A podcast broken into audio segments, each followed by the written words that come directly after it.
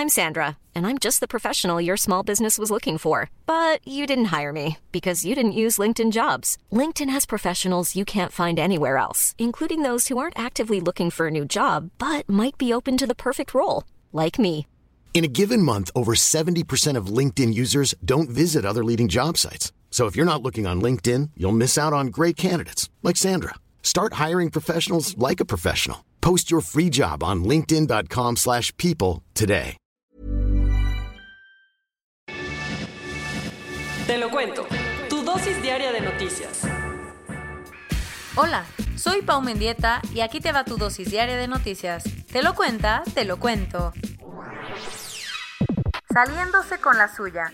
A una semana de las elecciones, Trump logró que el Senado confirmara a Amy Coney Barrett como jueza de la Suprema Corte de Justicia.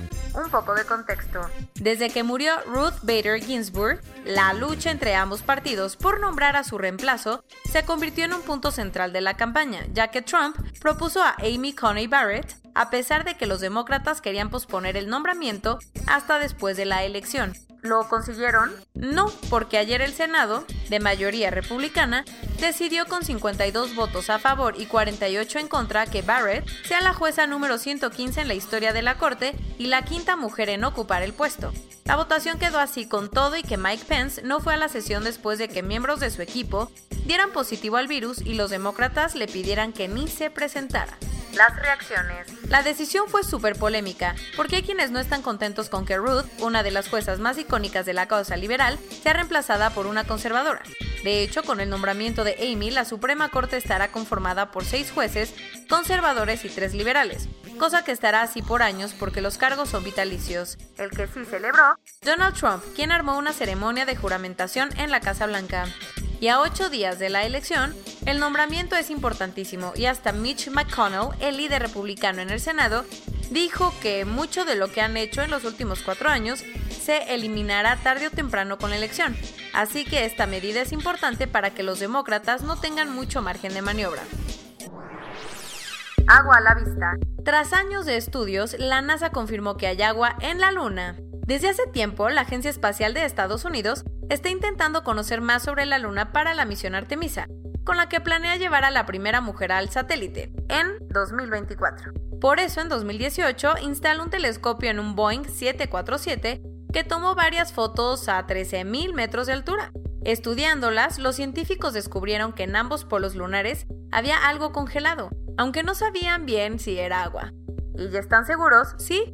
Ayer se publicó en Nature Astronomy un estudio que dice que el telescopio captó una luz infrarroja con una longitud de onda que es específica del agua. Con esto, pudieron constatar que en el cráter Clavius, en el polo sur, hay una concentración de agua de 200 microgramos de líquido por cada gramo de tierra, así que para sacar un litro de agua tendrían que juntar 5 toneladas de tierra.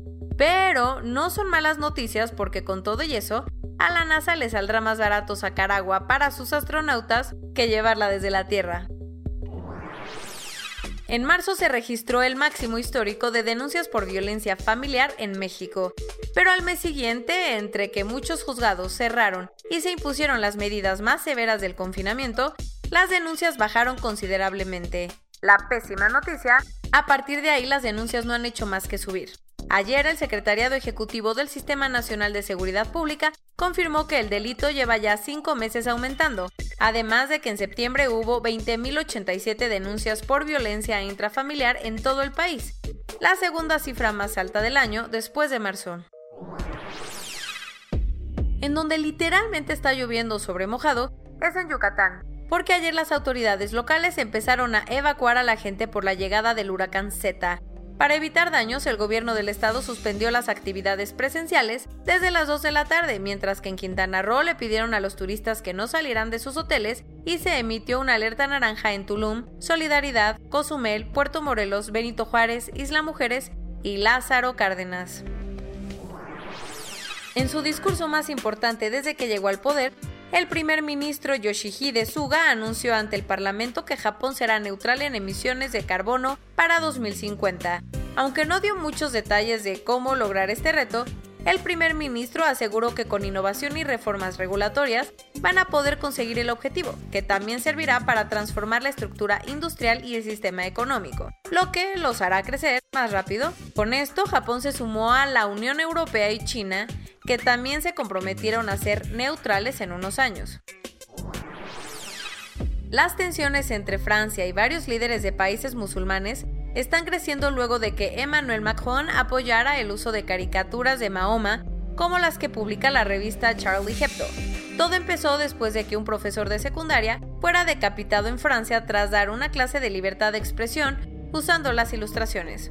Uno de los más molestos con Macron es el presidente de Turquía, Recep Tayyip Erdogan, quien llamó a boicotear los productos franceses, algo que ya se empieza a ver en países como Qatar, Kuwait y Pakistán. Como en épocas de Jack Sparrow, la Marina inglesa y las fuerzas especiales británicas recuperaron un barco petrolero que estaba cruzando el Canal de la Mancha y cuya tripulación estaba bajo amenaza por un grupo de polizones. Más detalles el domingo las autoridades británicas recibieron un reporte de que el Andrómeda, de bandera liberiana, estaba navegando por el canal y había sido secuestrado por siete nigerianos. Para no hacerte el cuento largo, las autoridades armaron una operación en la que interceptaron la nave desde helicópteros para después controlarla y finalmente detener a los piratas. Ant Group, la fintech de Jack Ma, ya está lista para estrenarse en la bolsa y ayer fijó el objetivo para su salida. ¿De cuánto estamos hablando? La empresa del dueño de Alibaba va a vender sus acciones a partir del próximo mes en las bolsas de Shanghái y de Hong Kong y planea recaudar 34 millones de dólares. Si lo logra, tendría la salida a la bolsa más grande de la historia, superando la de Saudi Aramco que fue de 25 millones 600 mil. Corona News Global en el mundo. A nivel global ya hay más de 43 millones 421 mil casos y hasta ayer en la noche al menos 1.158.000 personas habían muerto.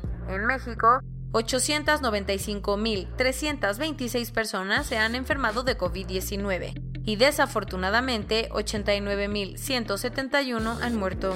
Lo curioso, el director del Centro Nacional de Programas Preventivos y Control de Enfermedades de nuestro país dijo que la cifra real de fallecimientos por COVID-19 podría ser de 139.000 personas luego de que el senador Joel Molina falleciera por la enfermedad y una senadora se contagiara, la Cámara Alta no sesionó ayer y desde hoy los legisladores tendrán que dar negativo a la prueba para poder entrar al Congreso.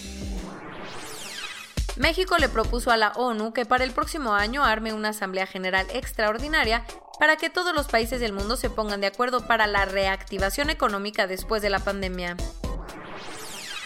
Hace dos días en la zona de Kashgar, al occidente de China y en la que viven 4.5 millones de personas, las autoridades detectaron un caso asintomático de coronavirus. Su respuesta, ayer le habían aplicado la prueba a toda la población de la zona.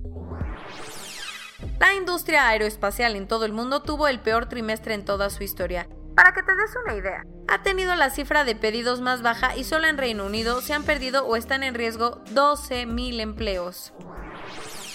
Según el director del centro que la está desarrollando, la vacuna rusa Sputnik 5 fue bien recibida por el 85% de las personas que la recibieron, pues no tuvieron efectos secundarios. La otra vacuna que está dando buenos resultados es la de AstraZeneca y la Universidad de Oxford, porque se conoció que produce una respuesta inmune robusta tanto en pacientes jóvenes como de la tercera edad. El que le entró a la competencia fue Nicolás Maduro, quien ayer anunció que Venezuela logró desarrollar un medicamento que anula el 100% el coronavirus. Y esto es todo por hoy. Nos vemos mañana con tu nueva dosis de noticias. Pau Mendieta se despide.